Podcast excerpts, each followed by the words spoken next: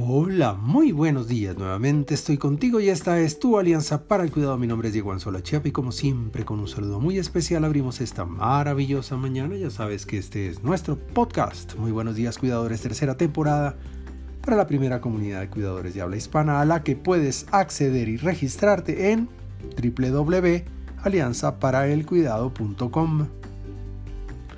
Grítalo, con ganas además del privilegio de vivir, de haber vivido y de seguir sintiendo, de continuar practicando la vida como un buen ejercicio, hoy te quiero recordar algo simple y tiene que ver con el reconocimiento, tu propio reconocimiento.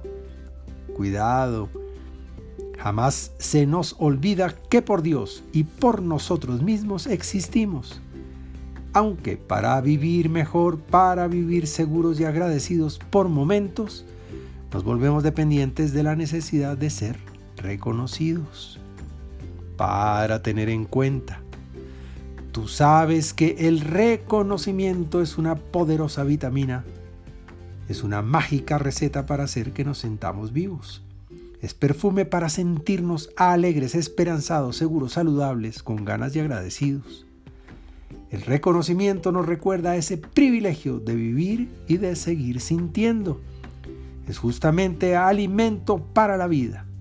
Sin embargo, me pregunto, ¿será que estamos más pendientes de la voz del que nos reconoce, del aplauso del otro que no termina?